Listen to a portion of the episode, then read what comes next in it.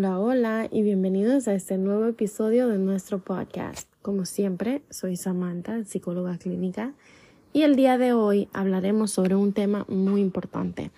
¿Cómo fomentar el amor propio después de una relación tóxica? Muchos de nosotros hemos pasado por relaciones que han sido dañinas y tóxicas para nuestra salud emocional y mental. Por eso, hoy quiero hablar sobre cómo podemos sanar y recuperarnos después de estas experiencias. Así que comencemos. Primero, hablemos de cómo se ve generalmente una relación tóxica. Una relación tóxica es aquella en la que existe un desequilibrio de poder o falta de respeto, hay control y manipulación emocional. Si es una relación en la que te sientes que estás dando más de lo que recibes o en el que te sientes que estás atrapado o atrapada, es muy probable que estés en una relación tóxica. Ahora, podríamos decir que si te sientes como un juguete roto en manos de otra persona, es probable que estés en una relación tóxica. Quiero que recuerdes eso para la próxima vez. Confusión. Pero aún así, no descuido mi salud física.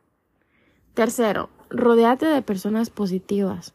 Estar en una relación tóxica puede hacernos sentir solos y aislados, y de hecho puede aislarnos de otras personas pero rodeándonos de personas que nos apoyan y nos quieren y están ahí para nosotros siempre, puede ser muy beneficioso para nuestra autoestima y nuestro amor propio.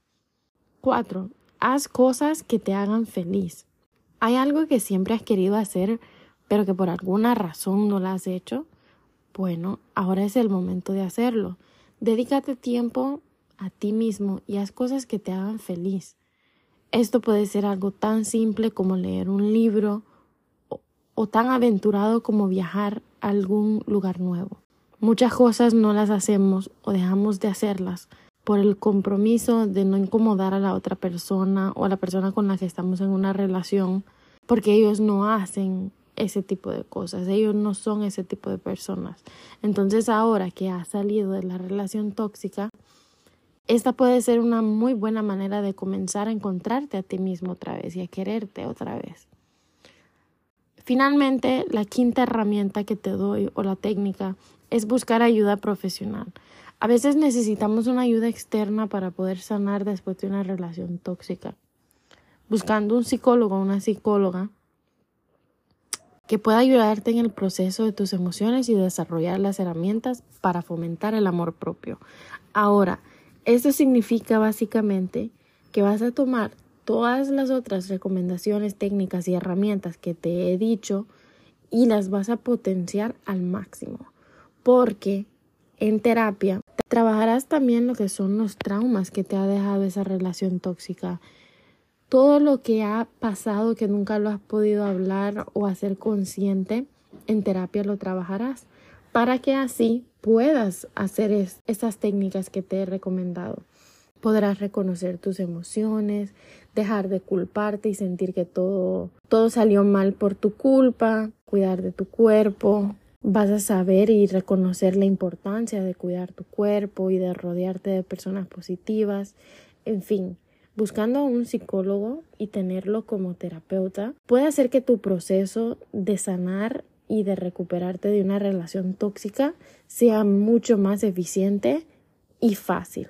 No estoy diciendo que va a ser lo más fácil del mundo, pero vas a tener a un acompañante constante que te va a ayudar a encaminarte a salir de esta dificultad lo más victorioso posible. Y ahí lo tienen.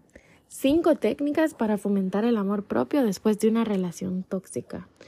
Recuerda que no estás solo y no estás sola en esto.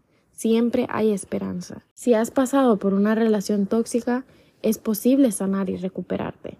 Así que cuídate y sigue adelante con estas recomendaciones. Eso sería todo por hoy. No olviden que si tienen una duda, consulta, pregunta, pueden hacer. Cuídense mucho. Nos vemos a la próxima.